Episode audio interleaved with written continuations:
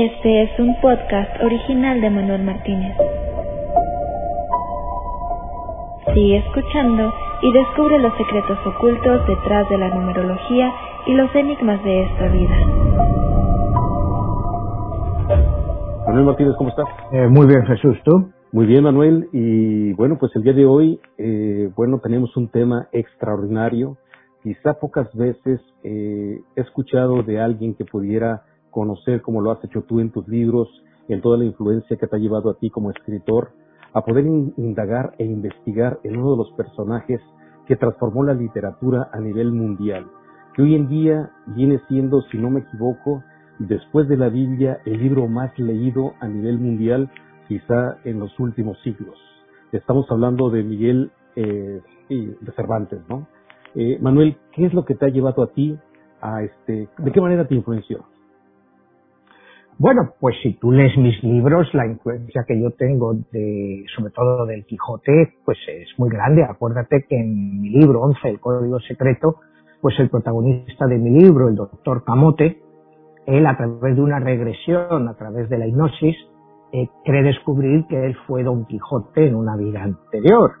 Y entonces en esta vida pues se convierte en una especie de doctor Jekyll Hyde. Unas veces es el doctor Camote, famoso psiquiatra de Miami, y en otras ocasiones pues él se cree que es Don Quijote de la Mancha y vuelve a revivir las aventuras de Don Quijote, pero en Miami. Para él la Mancha se convierte en Miami, ¿no? Entonces, pues da una situación pues eh, muy compleja, muy compleja porque es la doble identidad de este personaje mío, pero a la vez me baso en el Quijote pues para vivir muchas de las situaciones que este eh, personaje mío pues va a vivir. Entonces pues es, es, revivir, o sea, no te voy a decir modernizar a Cervantes, ¿no? Es utilizar un personaje de Cervantes en una situación totalmente nueva como es el siglo, finales del siglo XX y, y el siglo XXI. En la segunda parte, cuando escribo el libro de 22, La Guerra de los Dioses, pues él vuelve a estar ahí, ya confirmado por los dioses de que él fue Don Quijote en una vida anterior y de que en la carta final, entre la luz y la oscuridad, él va a tener que revivir esa historia de Don Quijote, que basada en la carta de los amantes, en que él va a tener que revivir ese amor que él tuvo con Dulcinea. Acuérdate que Dulcinea, en el libro de Don Quijote, del original de Cervantes, pues no existe está solo en la imaginación de Don Quijote. Se supone que ella vive eh, en el Toboso, pero nunca se la conoce. En, mi novela sí, en mi novela, en la parte final, van a tener que vivir los dos esa historia de amor que, que no vivieron. Y el destino final, pues es la carta que se están jugando, la carta de los amantes, si va a ir a la luz o va a ir a la oscuridad. O sea, es, utilizo los personajes, les doy vida. Ten en cuenta que el Don Quijote que nosotros conocemos, el Don Quijote real, nuestra audiencia eh, de Estados Unidos, pues conoce más el hombre de la Mancha que Don Quijote. Lo que popularizó a Don Quijote aquí fue la obra de Broadway, el musical El hombre de la Mancha. Entonces en El hombre de la Mancha, pues Dulcinea existe Dulcinea pues, tiene una relación con Don Quijote en El hombre de la Mancha, eh, el famoso. Y una de las cosas más importantes para entender la mentalidad americana con la mentalidad española eh, del siglo XVII y quizá con la ah, mentalidad española de hoy es el final, el final de Don Quijote o el final de El hombre de la Mancha. Eh, en el final de la obra de Don Quijote, Don Quijote se arrepiente de todo lo que ha estaba loco, que se arrepiente por todas las locuras que ha cometido y por todo el daño que haya podido causar a otros. Es el final de la obra, de la segunda parte del Quijote. El hombre de la Mancha es todo lo contrario. Cuando él está muriendo, precisamente cuando él sube al final por las escaleras, que sube ya hacia la eternidad, porque eh, se convierte en un personaje eterno, él canta eh, soñar un sueño imposible. Y él va a seguir soñando su sueño imposible a pesar de muerto, nunca va a renunciar a su sueño. Entonces, esa es la gran diferencia en cómo se entiende una gran parte de la población a Don Quijote, al Don Quijote de Cervantes.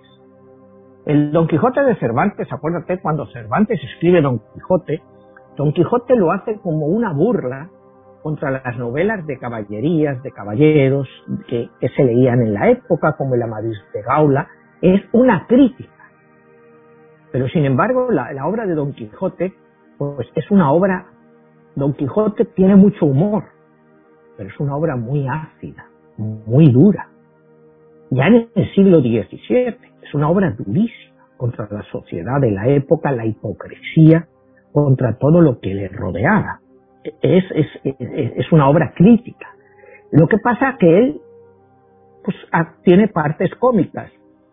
Hay un hecho histórico muy conocido cuando el rey es Felipe III, ya eh, Felipe III, aproximadamente en 1607, 1608, que está un día paseando por los jardines y ve reírse a un paje. Y entonces el rey le dice a su ayudante, o ese paje se está contando chistes o está leyendo Don Quijote. O sea, eso ya ha quedado marcado, que, la gente lo vio como una obra cómica en muchos aspectos, cuando era una crítica brutal a la sociedad de entonces. Eh, entonces hay que entender un poco el carácter de Miguel de Cervantes, porque Miguel de Cervantes eh, no empieza a escribir hasta el año 1585. O sea, ella es una persona que, ya tiene, nace en 1547, pues ya tiene casi 40 años. Él no empieza a escribir hasta entonces. Entonces, pues vamos a irnos entrando en estas personalidades de, Don Quijote, eh, porque Cervantes no es solo Don Quijote.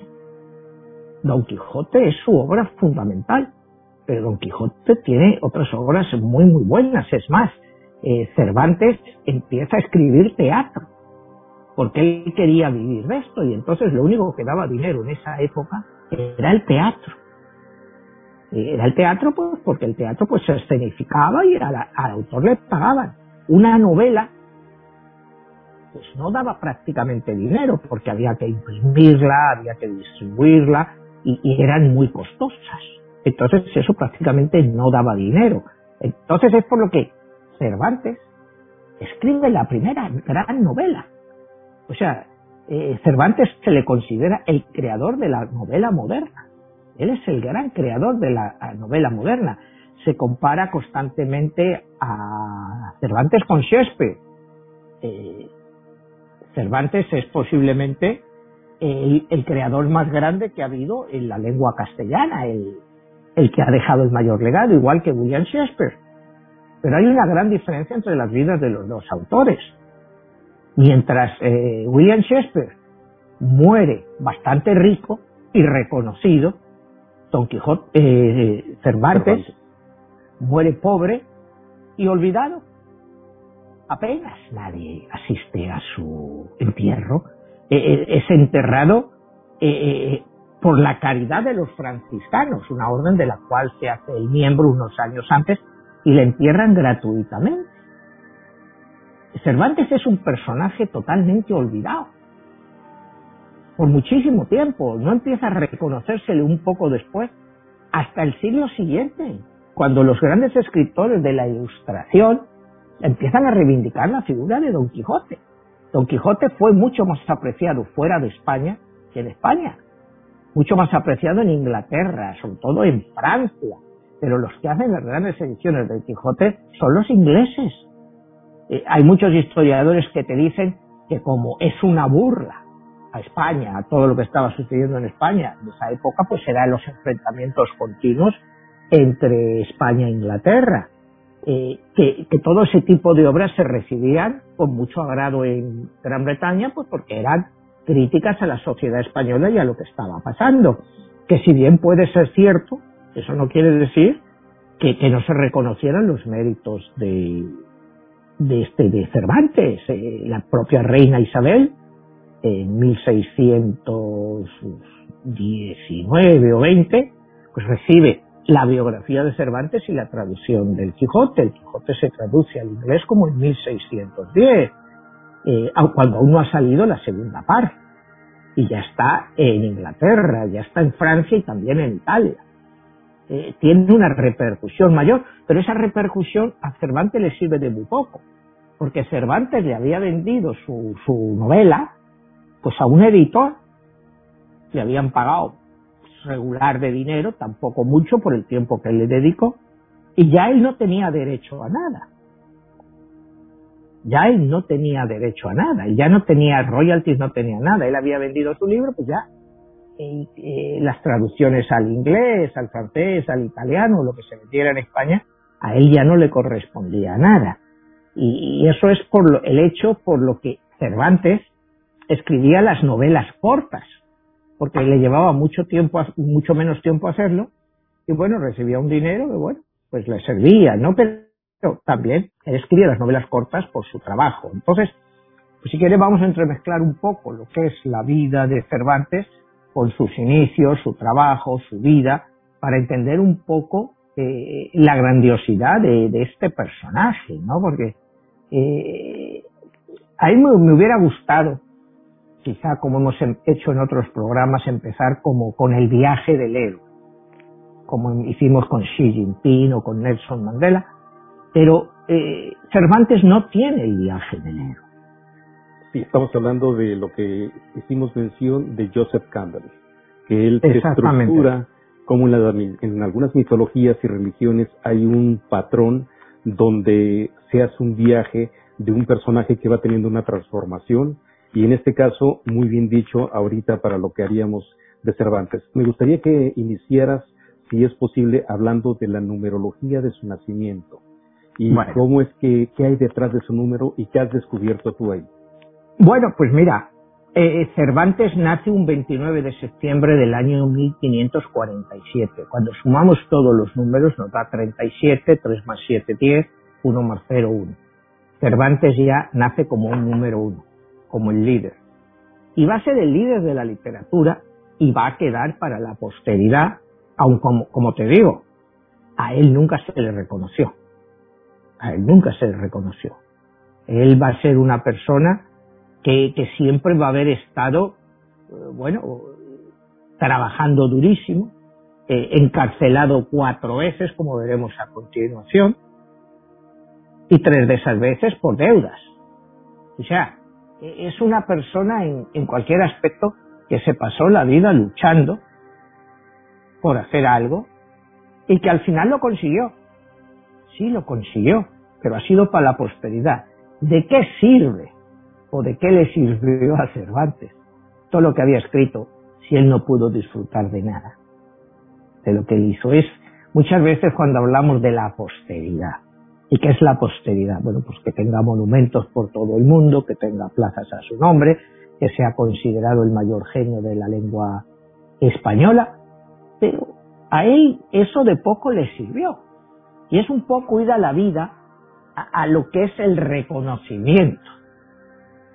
El reconocimiento de, de estas grandes personas, pues que nunca llegan a nada. O sea, llegan a todo, pero no llegan a nada, porque nunca son capaces ni siquiera de vivir. Y me gustaría continuar, pues, la semana que viene con otro personaje que yo admiro muchísimo y, que es una vida, en cierto modo, brillante por lo que hace, pero nunca llega el reconocimiento como fue eh, Vincent Van Gogh. Entonces, la semana que viene, pues, continuando eh, esto de, de los grandes, que nunca han llegado a nada, y al final puede decirse que han llegado a todo, pero es al final ¿de qué sirve ese todo? Si tú no le has podido sacar provecho. Un paréntesis. Numerológicamente hablando, en lo que le has encontrado en la fecha, siendo él un número uno y siendo un líder, ¿hay algún rasgo que le haya influenciado para que le pase exactamente eso, que haya sido reconocido no en vida, sino ya posteriormente? Bueno, el rasgo del número uno es el iniciador. Él inició todo. Todo, como veremos ahora a través de su vida, él inició todo y, realmente todo le acabó mal. O sea, un gran iniciador y que realmente pues todo lo que hacía, pues desgraciadamente acababa mal. ¿Por qué? Por el destino, el que quiera creer en el destino, las circunstancias, la época. ¿Por qué a Shakespeare todo le salía bien y a Cervantes todo mal? ¿Cuál es el patrón de todo eso? Pues realmente no lo sabemos, Jesús. La vida mucho, como dice Carl Jung, hay mucho eh, que, que, que es la suerte. Y Cervantes nunca tuvo suerte. Nunca estuvo en el momento, en el lugar adecuado, en el momento adecuado. Toda su vida fue una lucha. Una lucha contra todo y contra todos. Entonces, si quieres, empezamos un poco con su vida, ¿no? Eh, como te digo, nace un 29 de septiembre del año 1547, es un número uno. Eh, ya desde él, el padre de él era, eh, se llamaba cirujano barbero, o sea, era pues una especie de médico, pero no era médico, pues es lo que hoy en día pudiera ser un enfermero o asistente, eh, curaba heridas, eh, sacaban dientes como hacían los barberos entonces. Ellos venían de una clase de hidalgos, o sea, como hemos hablado en otras ocasiones, como Hernán Cortés, eran hidalgos, es decir, familia de una cierta nobleza baja, pero que no eran nobles de dinero ni tenían posesiones el abuelo de Cervantes, eh, o sea, su abuelo, pues era una persona que hizo bastante dinero, bastante dinero, pero se esfumó cuando su padre era pequeño a la zona de Córdoba y ahí pues fue un gran terrateniente y vivió muy bien. Tenía pues de todo, hasta esclavos, ¿no? Pero bueno, el padre, pues lo que conocemos de la vida del padre es eso, problemas económicos tampoco excesivos. El padre era pues una eh, eh, eso de barbero, curandero, en fin, de cirujano, barbero, pues le daba una cierta eh, libertad, o sea, no tenían problemas económicos, no fueron seis hermanos, la madre de él era Leonor Cortinas, y el padre Rodrigo Cervantes. Aquí fíjate qué curioso. Padre Rodrigo Cervantes, madre Leonor Cortinas. Y a Cervantes le conocemos como Miguel de Cervantes Saavedra. Saavedra no fue su nombre, ni el apellido de la madre.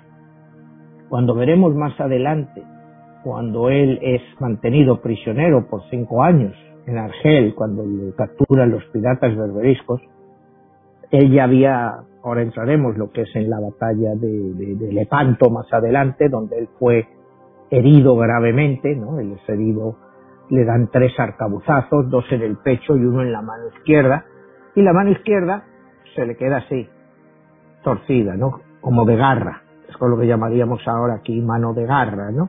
Entonces le queda inhabilitada para todo tipo. Entonces cuando él está cautivo, el visir de la cárcel le pone el apodo de Saavedra, que en árabe significa manco, aunque él no realmente no era manco manco porque él todavía conservó la mano. O sea, él no se quedó sin la mano, se le quedó así como te digo, como eh, tipo garza. Entonces, es justo después de esto, cuando él empieza a escribir, que ya escribe como Miguel de Cervantes Saavedra. El Saavedra ese lo españoliza y se llama Saavedra, pero él la madre de él, Leonor eh, de Cortinas, no tiene nada que ver con Saavedra. Y sin embargo, a la única hija que él tiene, la pone Isabel de Saavedra como apellido. Entonces, Saavedra es realmente un nombre inventado por él mismo. Pero claro, como escritor, Tú puedes ponerte el nombre que quieras o el seudónimo, aunque en la época no era muy, muy corriente, pero lo hace así. Entonces, para que entendamos el origen de Saavedra, es Saavedra en árabe, que significa manco. Entonces vamos a empezar un poco con la niñez de él, ya hemos dicho sus padres, su abuelo que tenía, el padre.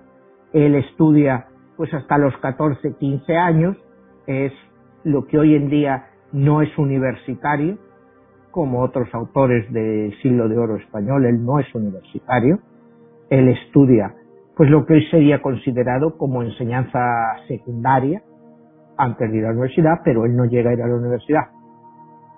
Él, cuando tiene 22 años, eh, entra en un duelo y hiere a una persona. Entonces hay un decreto de búsqueda y captura contra él. Estamos hablando del año 1569, ¿no?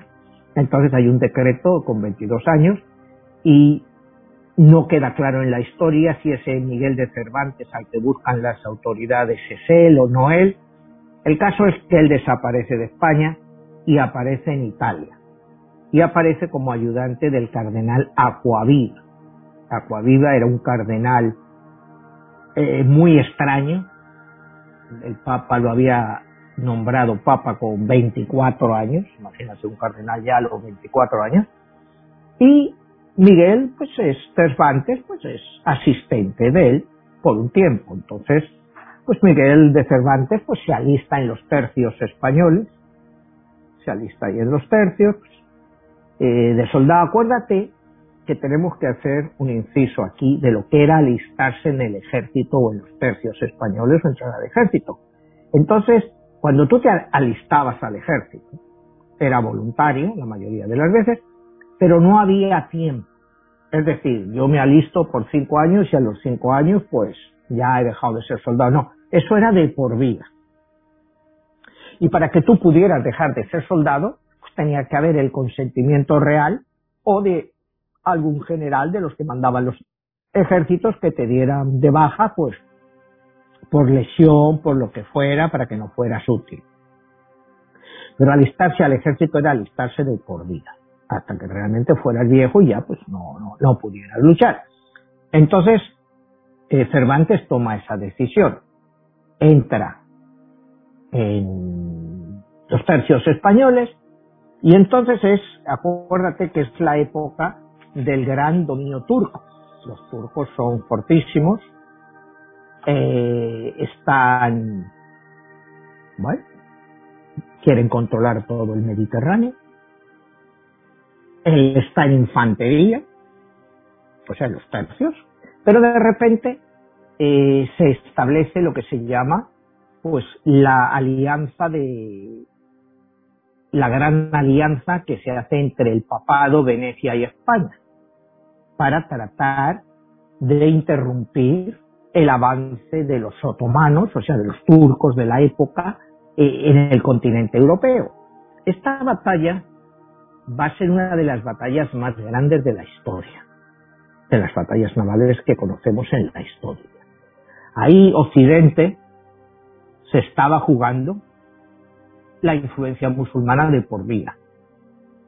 Porque si los turcos hubieran vencido en la batalla de Lepanto, hoy Europa no sería tal y como la conoce. Porque la expansión de ellos hubiera llegado pues, a toda Europa, a toda la Europa que conocemos eh, eh, como la Europa occidental. la batalla de Lepanto, en 1570, estaba a punto de, sucederse, ¿no? Entonces estaba ahí Miguel, eh, ahí en los tercios, 1570, y entonces en 1571, aproximadamente como la batalla de Lepanto es el 7 de octubre de 1571, como un mes antes le dicen que él se va de los tercios pues a la marina. Él no, pues no tenía experiencia lo que era realmente eh, en ataques a un barco, o sea, lo que es la lucha barco a barco. Pues entonces, eh, la batalla de Lepanto, vamos a explicar un poco el contexto, los turcos quieren invadir Lepanto, es Golfo de Lepanto, está en Grecia, y ahí las tropas de la Santa Alianza, que como te decía, era eh, el 80% eran barcos españoles, el 10% de, de, de, la Iglesia, del Vaticano y el 10% de Venecia. Venecia se alía, por supuesto, a esta Santa Alianza, porque eh, si llegan los turcos, pues una ciudad como Venecia, que vivía del comercio, su comercio sería realmente destrozado. Es una batalla con la cual se van a enfrentar 300 barcos contra 300 barcos. Imagínate 300 barcos de la época contra 300. El almirante de la Armada Española es eh, don Juan de Austria, que es el hijo bastardo del, de Carlos I, del, del emperador Carlos I. Él era un estratega supuestamente muy inteligente. Entonces él ve, entiende, que las tropas turcas, las naves turcas, están descansando ahí, cerca de Lepanto, preparándose para el combate. Entonces, él sin darles tiempo al descanso, entra con los 300 navíos para enfrentarlos abiertamente. Se entabla la batalla, es una batalla, como te digo, brutal, es una batalla que, que fíjate, solo dura cuatro horas, pero son cuatro horas eternas. Y en esas cuatro horas, pues mueren aproximadamente 30.000 turcos y 30.000 o 40.000 son heridos y mueren 20.000 españoles y heridos otros 20 o 25.000. Entre los heridos está Miguel de Cervantes. Miguel de Cervantes eh, justo antes de la batalla estaba tremendamente enfermo, tenía una fiebre altísima. Y el capitán de, su buque le dice que no salga a luchar, que no está en condiciones de luchar. Y sin embargo, Cervantes sale a luchar a un enfermo. O sea, te voy a decir otra vez, ahí ves el carácter de ese número uno. Que él dice, no, no, yo no me voy a quedar atrás mientras mis compañeros van a luchar. Y él va a luchar. Y como te digo, le pregan tres arcabuzazos, esa, los arcabuces esos de la época, dos en el pecho y el otro en la mano, que es el que le deja la mano, pues inmovilizada, no manco, pero inmovilizada, tipo Garza. Él es condecorado al modo de la época, es, pues se le alaba por su gran valor en un momento así, y bueno, tarda unos meses en recuperarse, pierde totalmente la movilidad de la mano, pero aún así él sigue luchando por varios años más. ¿no? Estamos hablando de 1571. Él sigue entrando en batallas con los tercios como hasta 1575. Es en 1575 cuando ya le, conceden el que él pide, que quiere volver a España, y se lo conceden, se lo concede don Juan de Austria, y entonces, pues él se va en barca con su hermano y van a volver a España. Y él lleva cartas de recomendación de don Juan de Austria. Entonces, pues eso era una carta de recomendación muy importante para el futuro trabajo que él pudiera hacer en la corte o cualquier tipo de este trabajo. Eh, cuando están ya muy cerca de Barcelona, pues son asaltados por los piratas berberiscos, mayoritariamente en Argelia su nave es tomada y él y su hermano y todos los otros que iban en ese barco, pues son llevados cautivos a Argel. Argel era el centro del comercio de esclavos de la época, de esclavos cristianos que se vendían. A él no lo venden porque le ven la carta de recomendación y piensan que es un personaje muy importante y que pueden sacar mucho más dinero por él. Era típico en la época pues cuando capturabas un barco, si veías que eran gente de posibilidades, pues te los llevabas a otro sitio para pedir un rescate por ellos. Eran secuestros. Entonces, bueno, pues se lo llevan a Argel, le ponen una, eh, o sea, una fianza, o sea, le piden un rescate de 500 escudos, que para la época eso era pues una auténtica barbaridad. O sea, era imposible poder recaudar eso y además el dinero lo, normalmente lo tenían que recaudar las familias, la corona no intervenía claramente, entonces eran las familias las que tenían que hacerlo. Durante su cautiverio, te digo, ahí es donde le ponen el apodo o el mote de Saiberda, de banco, de ahí viene la famosa frase el manco de Lepanto, como también se le ha conocido en la historia Cervantes, el manco de Lepanto, y cuando no era manco, te digo, porque manco es cuando te falta un brazo o una mano, no le faltaba, él lo tenía deteriorado e inactivo. Él se trata de escapar cuatro veces durante su etapa en Argel Él es muy bien tratado en sus escapadas porque normalmente cuando un preso trataba de escaparse, pues la primera vez era pues, latigazos y cosas de esas, confinamiento en solitario por un año. A él lo tratan mejor porque creen que es un gran personaje y porque poco a poco por sus conocimientos se estaba ganando pues al emir de la época, ¿no? Y que le decía, bueno, este tipo pues parece que sabe mucho, es muy culto. Y, y, claro, a la segunda vez normalmente pues te mataban a latigazos o te empalaban. Y a él le van perdonando todo esto, solo con confinamientos en solitario. Y ahí te da un poco la personalidad que él tenía, que el visir, pues el alcaide, pues decía, bueno, vamos a ver si nos trae ya de una vez un rescate de este hombre. Este hombre vale más vivo que muerto. ¿Para qué lo vamos a empalar o lo vamos a matar a latigazos? No vamos a dejar de ganar el dinero. Total, que tardan cinco años en recaudar los 500 escudos. Y entonces, bueno, mm, con los, eh, hay unos frailes que lo llevan y hacen la negociación y al final consiguen traerle de vuelta a España cinco años después de ahí tendremos una obra que él escribió que es Los baños de Argel, que es, él narra mucho de su situación allí.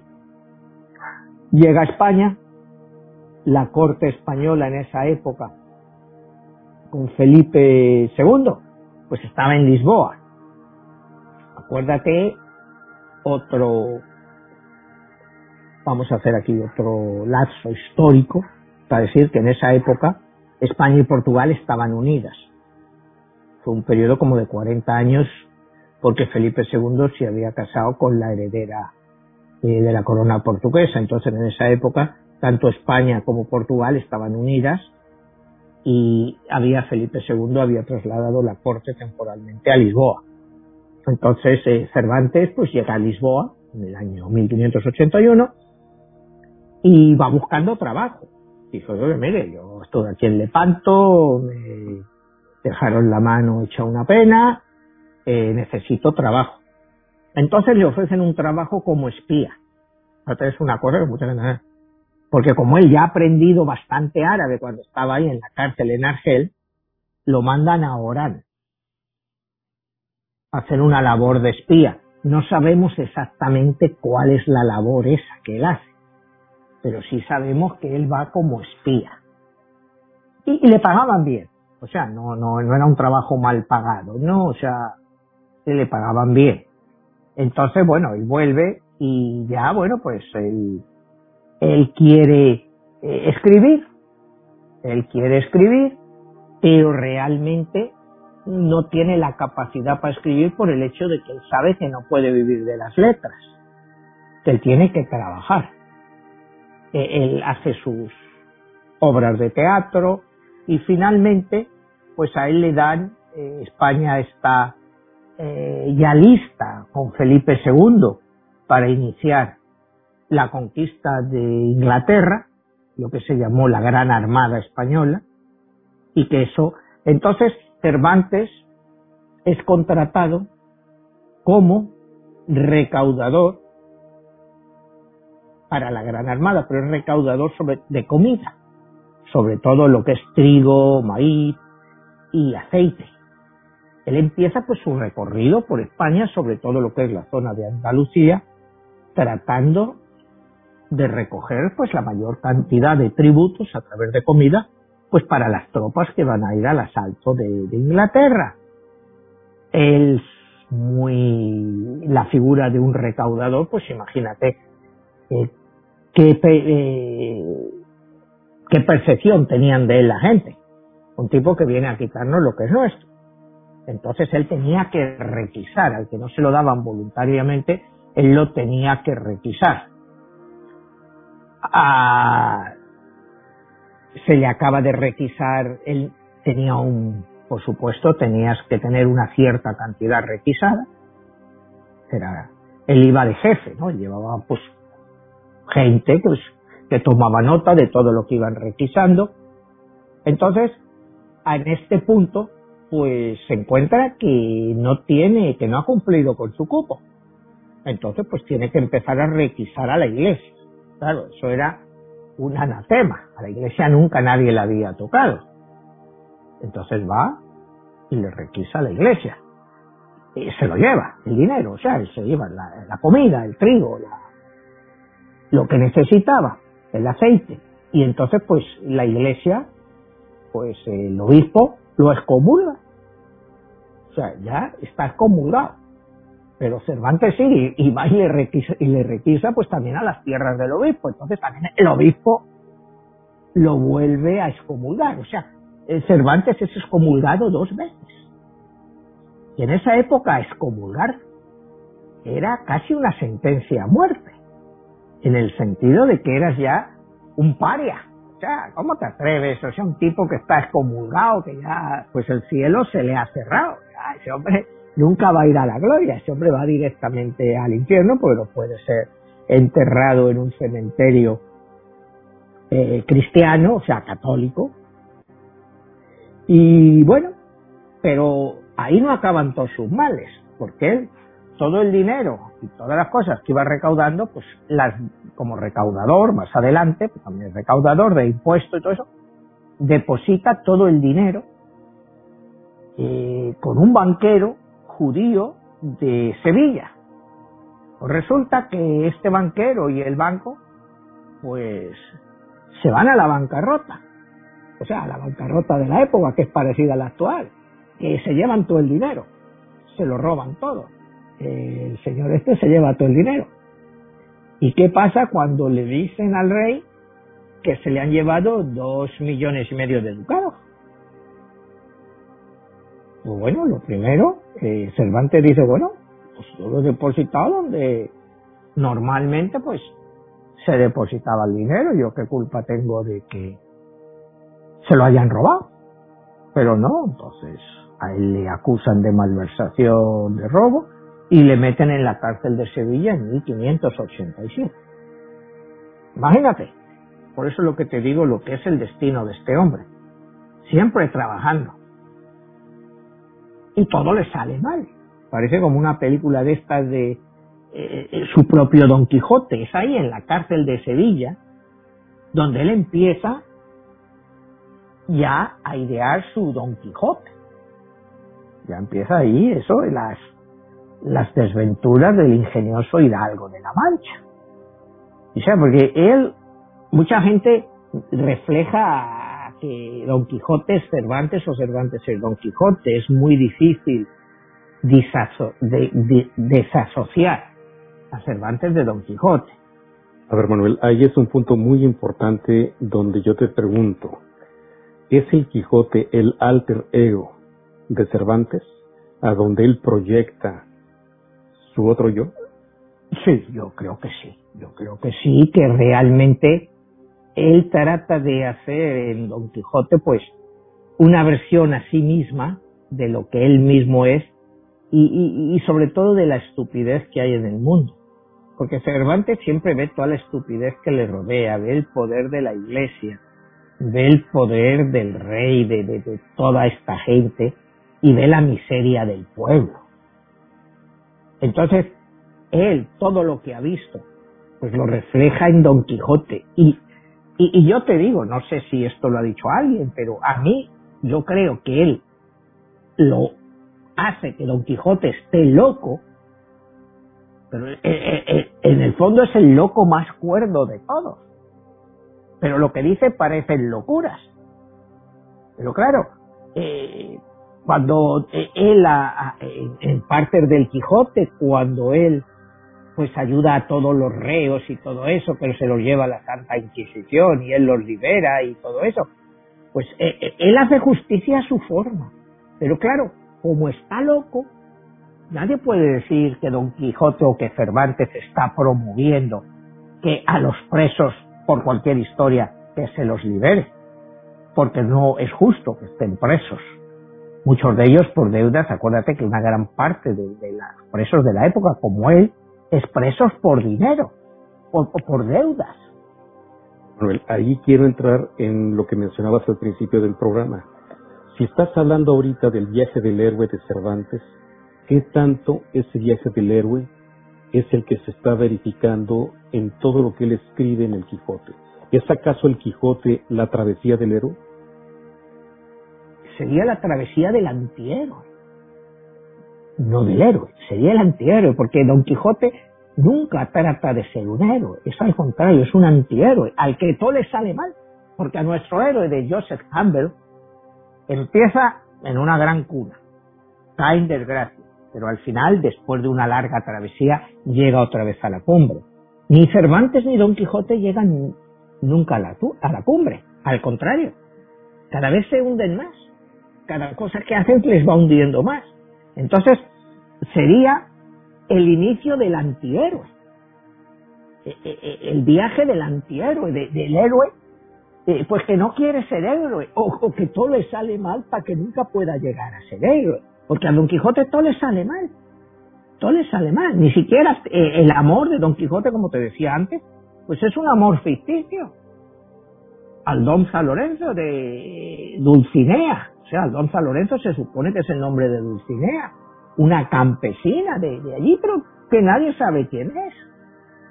Todo es en su mente. Él crea su propia imaginación. Él crea un mundo mejor donde no lo hay. Él trata de ver un mundo mejor, él trata de crear esperanza. O sea, eh, todo, todo, todas las partes del Quijote. Acuérdate que el Quijote tiene dos partes. La primera parte es en 1605 y como te decía antes, él vende sus derechos al editor y se publican como 1500 libros y esos 1500 libros pues para la época eran un auténtico bestseller.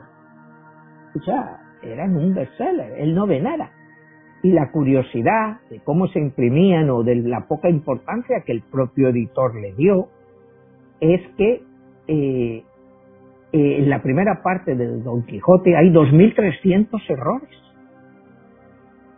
O sea, tanto grafológicos como de gramática, porque nadie lo, y no es que no estuviera bien revisado, es que cuando entonces hacían la tipografía en las imprentas, pues lo hicieron mal.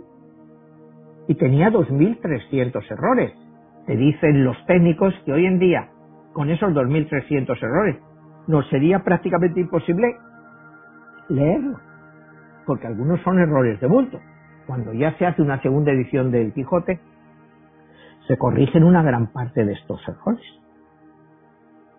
Pero la primera parte, o sea, está hecho, pues es un libro pues que él hace, eh, que él no pensaba ni que iba a ser su obra maestra, porque era una novela, las novelas tenían una cierta moda en Italia, en Italia, acuérdate que estás hablando de la Italia acabando el Renacimiento, tenían una cierta, pero en España no, no había novelas, o sea, él es el primer gran novelista, no solo de España, sino de Europa y del mundo entero, porque es la primera novela en sí como la conocemos, el que lo que él hace y, yo creo que ni él sabía lo que estaba haciendo. O sea, él experimentaba y, y, te crea este personaje que es un personaje universal del libro, como decías tú al principio, más traducido del mundo después de la, de la Biblia, pero también uno de los libros más conocidos,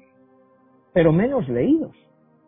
Porque yo conozco mucha gente que tiene el Quijote, pero yo conozco muy poca gente que haya leído el Quijote. Eso sí que te lo digo. Yo conozco, todo el mundo dice, ah, Sancho Panza, Don Quijote, el loco ese que se metía con los molinos. Es mucho la imagen pues que te ha venido de, de, las películas y, de hablarte de él, el loco este, el soñador, el sueño imposible del hombre de la mancha. Pero yo te digo, yo, yo te, yo te soy sincero, yo me he leído el Quijote tres veces infinidad de veces, cuando yo estaba haciendo mi libro, lo he consultado, pues consulto pasajes del Quijote. Entonces, pues el Quijote es un libro que hoy en día lo lees y es un libro que se te puede parecer, en cierto modo, para un joven actual, es un libro aburrido. O sea, y yo, y yo me acuerdo cuando lo leí de pequeño, la primera vez era en un librito en ilustraciones, ¿no? Y luego ya cuando lo he leído ya de mayor y eso, la última vez que lo leí fue como hace año y medio, eh, pues le vas sacando cada vez más sentido, pero también le sacas sentido por tu propia vida. Porque te das cuenta de lo que se llaman situaciones quijotescas, pero que las tenemos todos en nuestra vida. Y, al final sientes una simpatía impresionante por un personaje que, puede estar loco, pero es un loco lúcido.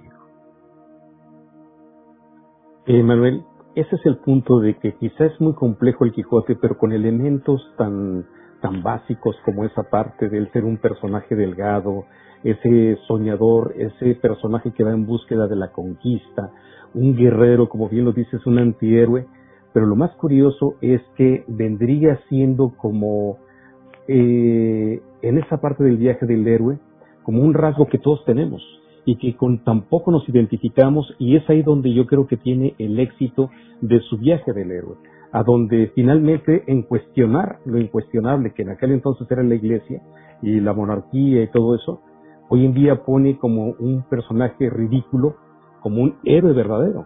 Y es quizás su aporte.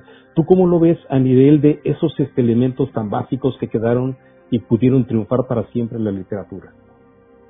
Bueno, yo a mí me parece una genialidad de libro, que quieres que te diga, y más teniendo en cuenta que tiene cuatro siglos. Pues sea, ser capaz de escribir eso hace cuatro siglos tiene mucho más mérito que escribirlo ahora y en las condiciones que él lo escribe. Entonces, bueno, pues sí, él nos ha dejado personajes inmortales. Te vuelvo a decir, personajes inmortales. Él ha pasado, pues como te digo, a la lengua castellana. No sé, no hay nadie que se le haya acercado por mucho que quieran. Pero al final, eh, yo siempre voy a la vida de las personas cuando aquí hemos hablado de Mandela, cuando hemos son gente que, sí, que lo han pasado muy mal en su vida, pero al final consiguen sus objetivos.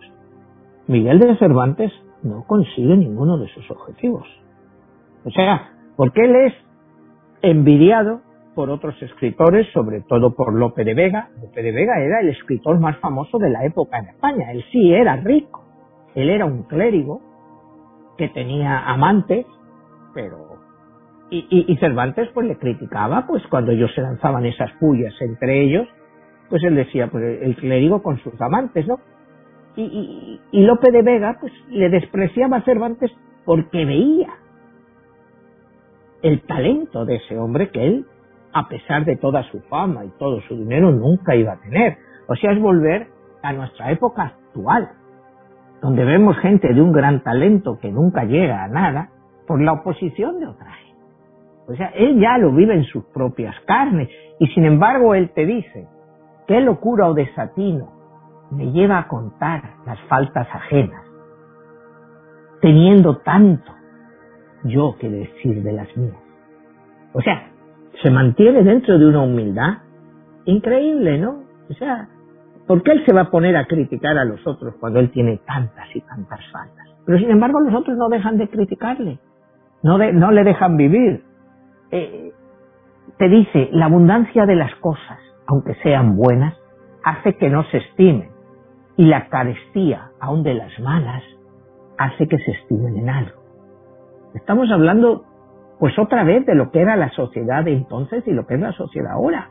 Cuando tenemos demasiado, pues no apreciamos lo que, lo que tenemos. Y sin embargo, cuando tienes poco, aprecias todo. O sea, esas son lecciones que nos vienen del Quijote. Y te dice, como cuando él estaba en la cárcel, ayer lloraba el que hoy ríe y hoy llora el que ayer rió. O sea, es un poco la reflexión de su vida y la reflexión de nuestras vidas. O sea, vas a estar días que vas a reír y días que vas a llorar. Y, te dice, cuando él se enfrenta a toda esta gente y dice, hacer bien a villanos es como echar agua al mar. O sea, ¿para qué vas a hacer el bien a gente que solo sabe hacer el mal? Y, son cosas pues que, te hacen reflexionar, ¿no? O sea, nosotros nos vemos, nuestros gobernantes tan inteligentes todos, los vemos como villanos en muchos casos. Y sin embargo, pues no dejamos de alabarlos. Y lo vemos en nuestros países, gente que está gobernando que son auténticos villanos. Y no dejamos de halagarlos. ¿Y de qué sirve eso?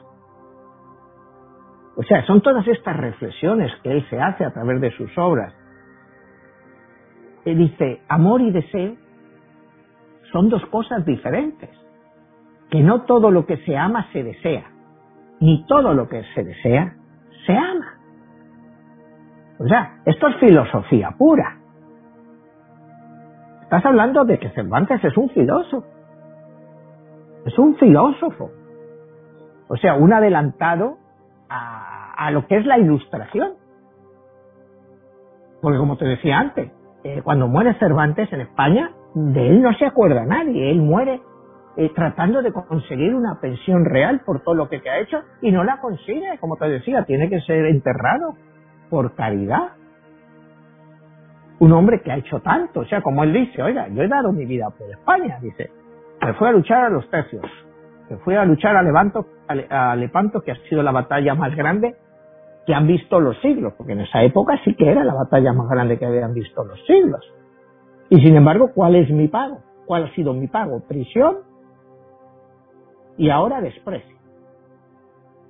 Dice, así trata un, un país a sus súbditos. Y esa es la historia de España.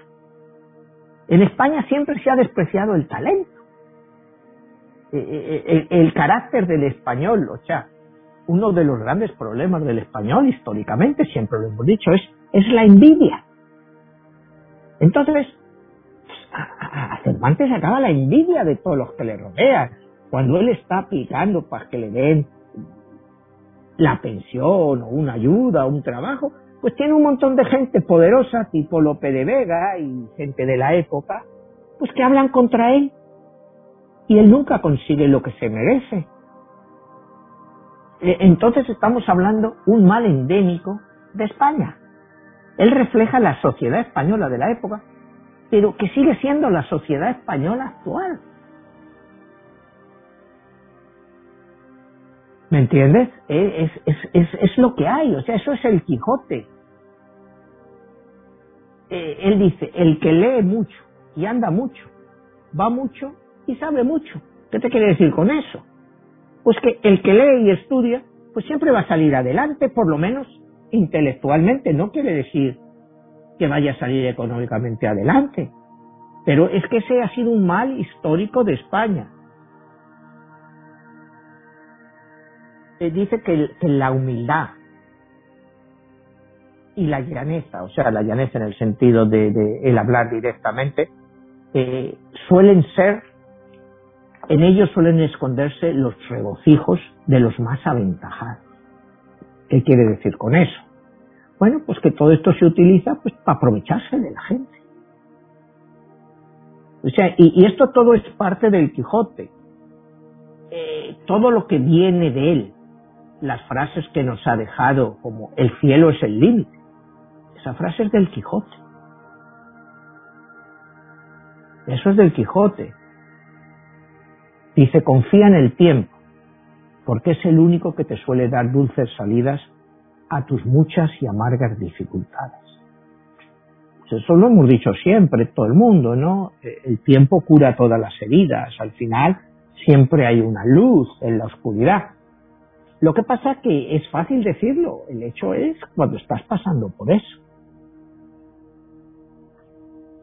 Eh, Manuel, en esta parte de, de, todo lo que estás hablando del viaje del héroe de Cervantes, ¿cuál es esa parte final, esa culminación que hay a donde él deja esos, esas dos partes, esos dos libros?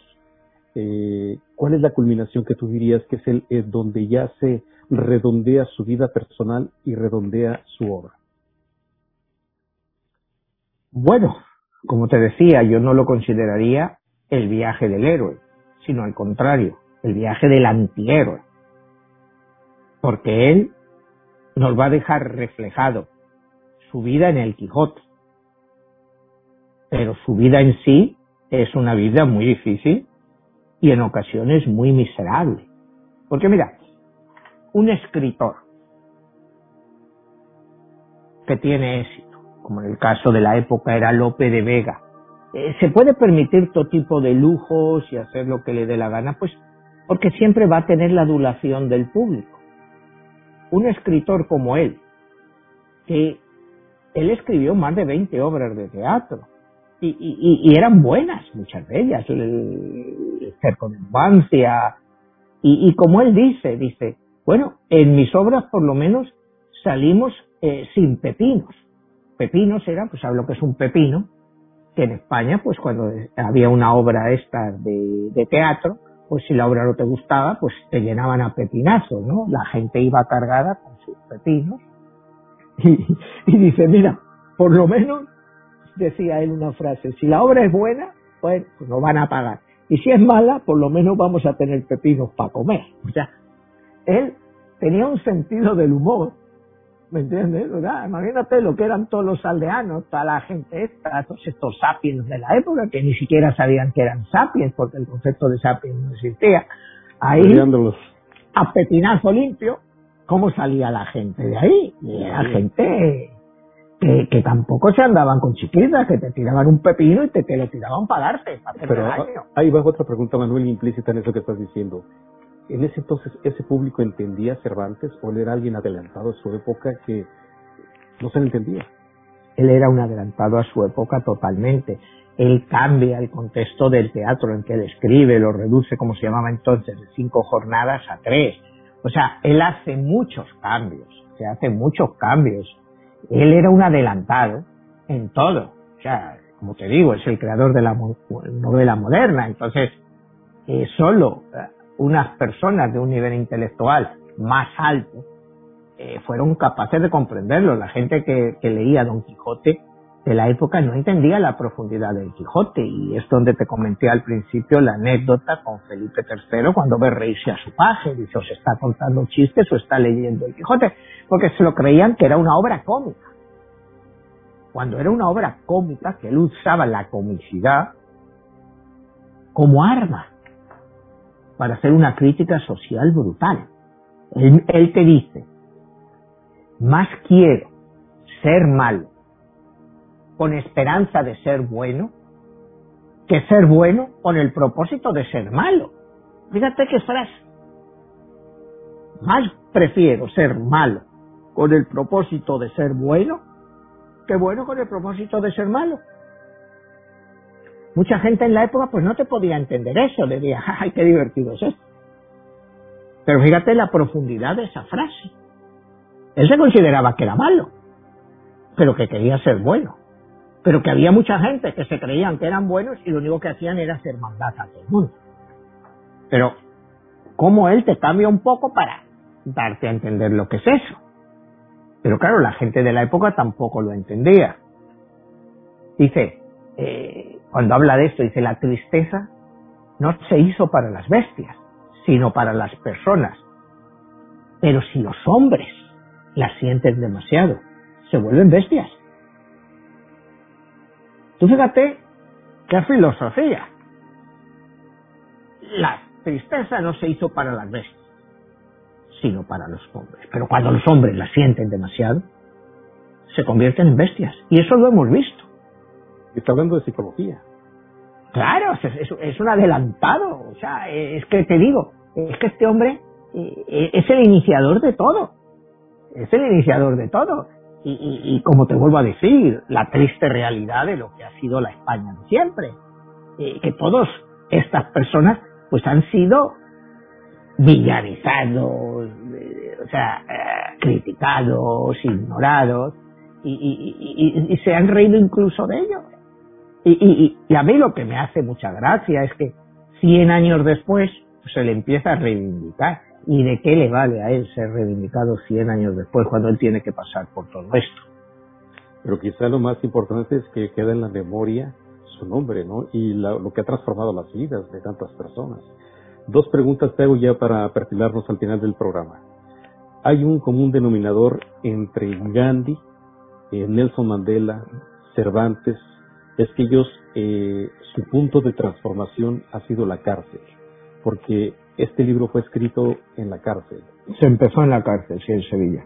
¿Cómo es que vino a transformar en ese viaje del héroe, aunque hablas que es un antihéroe, y vino a darle ese punto que transformó su vida y finalmente transformó la literatura de la humanidad y todo lo que ha sido y lo más importante es cómo te transformó a ti.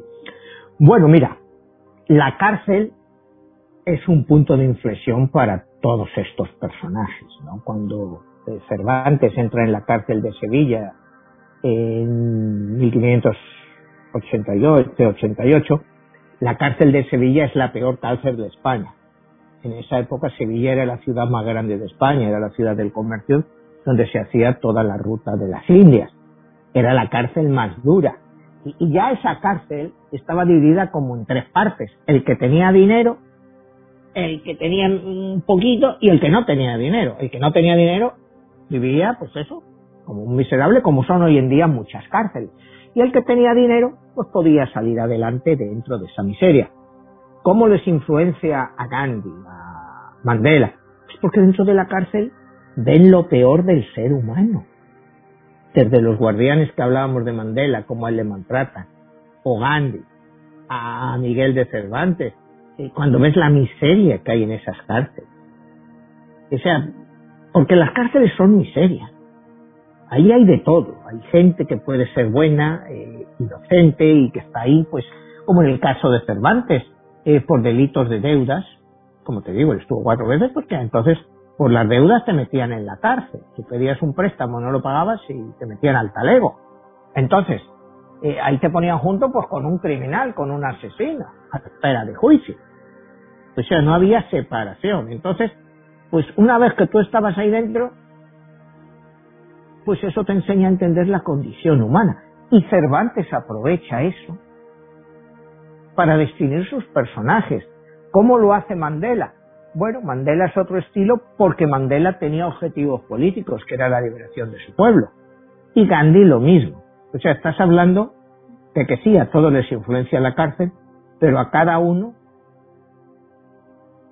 con una influencia diferente, ¿no? Gandhi y sobre todo Mandela, después de los años que pasa en la cárcel, sale sin odio. Cervantes, ¿cómo sale de la cárcel? Pues sale quemado sale triste de lo que ha visto, lo que es la condición humana y cómo él se ha visto ahí reducido por una cosa que no es culpa suya. ¿Qué culpa tiene él que se hayan llevado el dinero que él ha depositado en un banco? O sea, eh, ¿cómo le puedes tú culpar a él por eso? Sin embargo, lo culpas. Siempre se buscan un chivo expiatorio. Y en este caso, pues le cayó a él en el caso de Mandela, en el caso de Gandhi, serán personajes reconocidos que cada uno iba buscando sus propios destinos, que eran la liberación de sus países, tanto la India como Sudáfrica. Cervantes solo buscaba liberarse a sí mismo, buscaba tener más dinero para vivir. O sea, eh, Cervantes no buscaba engrandecer a nadie, ni siquiera engrandecerse a él. Buscaba sobrevivir y sin embargo le caían palos de todos lados todo el mundo le daba un palo, ¿no? O sea, eh, como te dice una de las frases del Quijote, que gente bien nacida es agradecer los beneficios que recibe. Esa es otra de las frases que han quedado en la historia del Quijote y que la empleamos continuamente y que ni siquiera sabemos eh, que viene de ahí. Y continúa, cada uno es artífice de su propia aventura. O sea, él no culpa a nadie por su condición o por haber acabado en la cárcel. Él culpa, se culpa a sí mismo. O sea, él tiene que decir, bueno, pues aquí cada uno es el culpable de su propia aventura. Algo he hecho mal. O me he fiado de mis colaboradores, porque como cuando es la recaudador y acaba en la cárcel, le acusan de que no estaban bien hechas las cuentas. Entonces, bueno, pues no los he vigilado bien. ¿Me entiendes? Él no culpa en otros, como Don Quijote. Don Quijote nunca culpa a otros en el libro. Él todo lo hace, pues, de su forma, de su consciente locura, como yo digo, ¿no? Porque la locura de, Don Quijote es una locura consciente, y como te dice, sé lento con la lengua, ya te está dando un consejo, y rápido con el ojo. O sea, observa lo que ves, ¿no? Pero no abras el pico si no tienes algo que decir. O sea, ten mucho cuidado con lo que dices.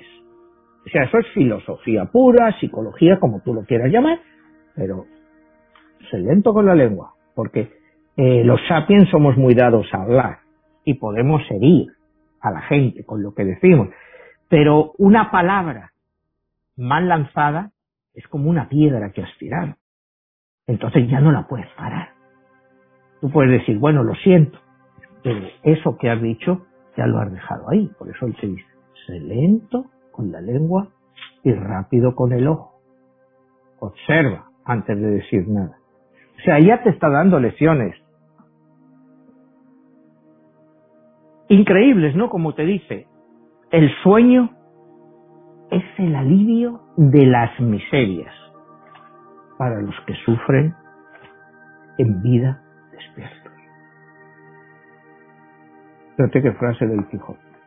El sueño es el alivio de las miserias para los que sufren despiertos. Y eso es cierto.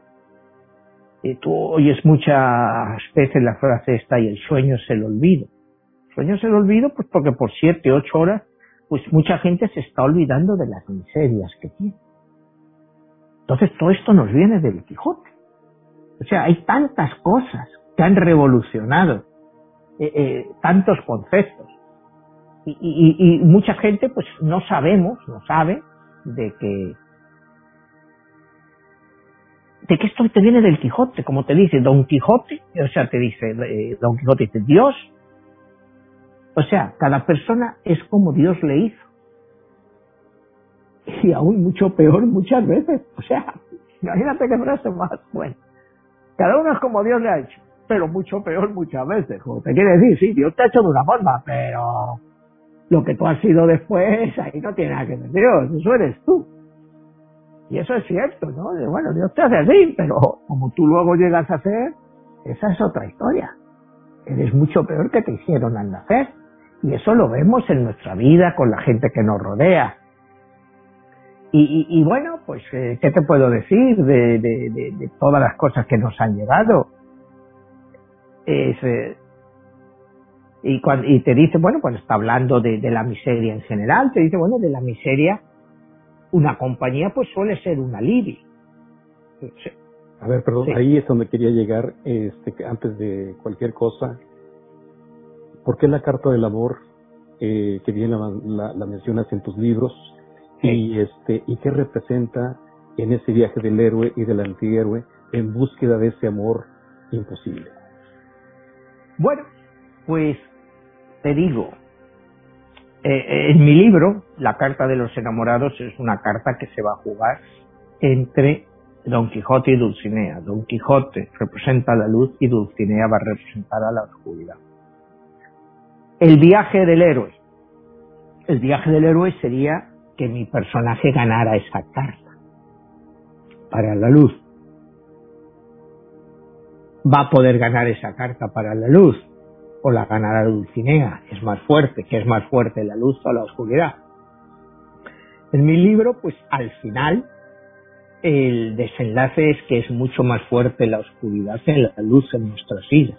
Nosotros nos dejamos llevar más por el odio y el rencor porque, que por el amor, porque el amor, como hemos dicho, es una emoción, pero es una emoción que puede ser infinita de padres a hijos, o sea, tú vas a querer siempre a tu hijo por muy mal lo que sea. Pero el amor entre las personas, tú te casas hoy, tú estás enamorado de tu mujer, siete días después, siete años después, ya ese amor sobre todo si se pierde el respeto, no existe y se convierte en odio. Y eso es muy común en nuestra sociedad. Entonces, ¿qué es más fuerte, el amor o el odio? Pues algo que empieza como amor, acaba convirtiéndose en odio en muchísimas ocasiones.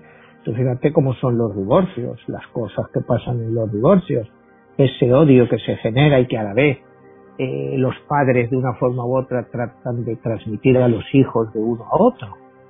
Eh, ¿Qué es más fuerte en esta vida? Pues yo sigo creyendo que en el mundo actual el odio, el horror, las guerras son mucho más fuertes que el amor que le podemos dar. Porque el amor lo vas a poder dar, pero tiene que ser algo interno. Tú puedes ser una persona que puedes vivir tu vida con cierto amor y, Y el primer amor que tienes que tener es por ti mismo. Y ese amor es respeto. Y ese respeto, pues encauzarlo para otras personas. La sociedad actual lo hace. La sociedad de la época de Don Quijote, de Cervantes, del siglo XVII lo hace. Pues no, ni lo hacía antes ni lo hace ahora. Y sin embargo el odio, pues sigue siendo igual de fuerte o más que era antes. La envidia sigue siendo primordial. El deseo del mal a otros, pues está ahí continuado. El hecho de buscar siempre un enemigo. Pueden ser, por ejemplo, hablando de Estados Unidos, pueden ser los emigrantes, por siglos han sido los negros. Siempre va a haber algo que va a ser el centro del horror en la España de la época, pues ¿quién eran? Pues los árabes, las guerras, eh, los, la gente baja, pues siempre han sido vilipendiados. ¿Y qué ha cambiado en nuestra sociedad actual? Quizá las formas, quizá las formas, un poco. Pero mira la prisión de Sevilla del siglo XVII, pues no es diferente a una prisión de México de hoy en día por ponerte un ejemplo. El que tiene dinero vive de una forma en una cárcel de máxima seguridad, el que tiene un poquito vive un poquito mejor y el que no tiene nada pues está ahí amolado. O sea, ¿en qué ha cambiado? Con nuestra cultura y con nuestra con nuestros avances, ¿no? Pues hay que dar esa reflexión, este Manuel. Y bueno, pues este, todos tus libros, eh, todos esos contenidos tan espectaculares que has manejado en relación del Quijote de Cervantes, que tú los has tomado como inspiración también. Los pueden encontrar y pues no queda más que invitar a las personas a que escuchen este programa, que le pongan like, que lo compartan, que nos dejen sus comentarios y que nos digan qué otros temas más quieren escuchar. Y pues nada, que si quieren estar en contacto contigo, ahí dejamos tu email para que está este pues una manera de contactarse. Gracias Jesús, pues así lo hacemos. Nos vemos hasta la próxima. Hasta la próxima, Jesús.